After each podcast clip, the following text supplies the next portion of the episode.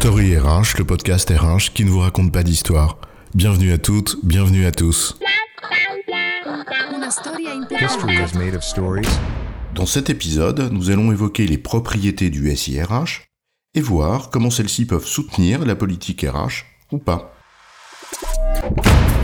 Combien de fois certains confondent logiciel et SIRH, baptisant de ce vocable de système ce qui est le logiciel qu'ils connaissent? Combien de fois pense-t-on le SIRH en commençant par le nom des produits et des éditeurs, au lieu de penser d'abord ce dont on a besoin? Combien de praticiens RH se disent, sans se l'avouer, que l'intendant suivra, s'infranchissant implicitement de mettre leur nez dans un sujet qu'ils jugent trop technique? Alors qu'en réalité, en tant que système, le SIRH peut constituer un bras armé de la politique RH, ou au contraire la rendre plus difficile à mettre en œuvre. Alors, propriété du SIRH et enjeux politiques, c'est quoi l'histoire? Revenons aux définitions pour commencer. Un SIRH est un système.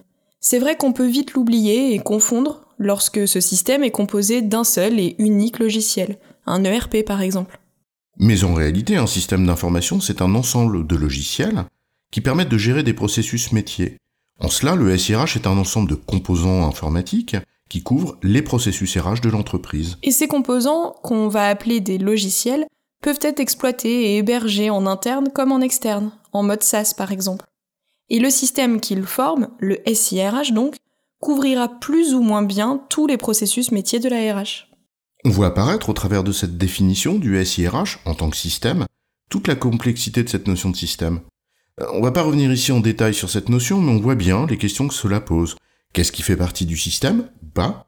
Comment communiquent entre les composants qui le forment?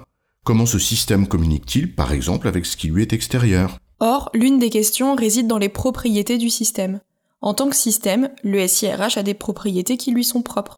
Prenons une image pour illustrer le propos avec un groupe de personnes, dans un dîner par exemple. On peut parfaitement avoir invité des potes qui sont tous sympas et ouverts d'esprit, et pourtant le groupe qu'ils forment lors de ce dîner, là, qui a été une catastrophe, bah, c'était un groupe fermé et très désagréable. Un peu comme Story RH, tu veux dire. La team est sympa, mais il y a quand même une bonne moitié d'abrutis dedans, quoi. Un peu, oui. En d'autres termes, un système a des propriétés qui lui sont propres et qui ne sont ni les propriétés majoritaires des éléments qu'il compose, ni leur somme. Or, ces propriétés peuvent être très structurantes. Et c'est là où l'enjeu politique entre en scène. Dit en termes simples, si ces propriétés peuvent être très structurantes, il faut s'assurer qu'elles n'insultent pas ni la politique qu'on mène, ni l'avenir. Mais qu'au contraire, le SIRH, notamment par le biais de ses propriétés structurantes, constitue un allié de la politique, un bras armé, bref, qu'il la soutienne. Prenons quelques exemples concrets pour illustrer notre propos. Imaginez un groupe qui est très décentralisé, dans lequel le fondement culturel, qui en a fait notamment le succès, repose sur une grande autonomie laissée aux filiales. Alors, dans un groupe de ce type, mettre en place un SIRH très intégré, modélisé, normatif, qui impose une seule manière de voir et de faire, eh bien ça va à l'encontre de la culture. Et il y a de très fortes chances d'ailleurs que le dit SIRH très normatif ne convienne pas aux attentes des entités locales, ni en termes de philosophie, ni en termes opérationnels, ayant chacune développé des pratiques hétérogènes. Mais justement, si on veut qu'elle rentre dans le rang, bah c'est peut-être une bonne idée, non? Sauf que tu as de fortes chances qu'elle contourne le système imposé venant d'en haut.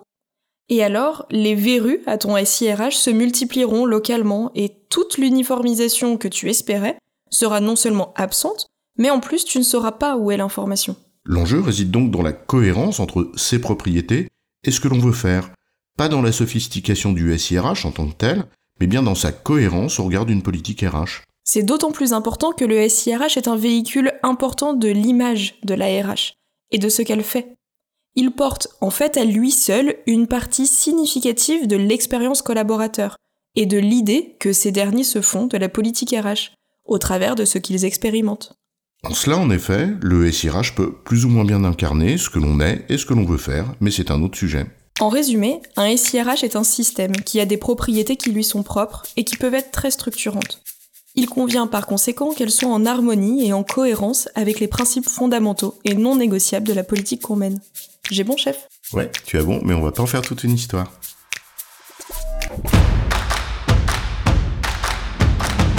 Story RH, le podcast RH qui ne vous raconte pas d'histoire.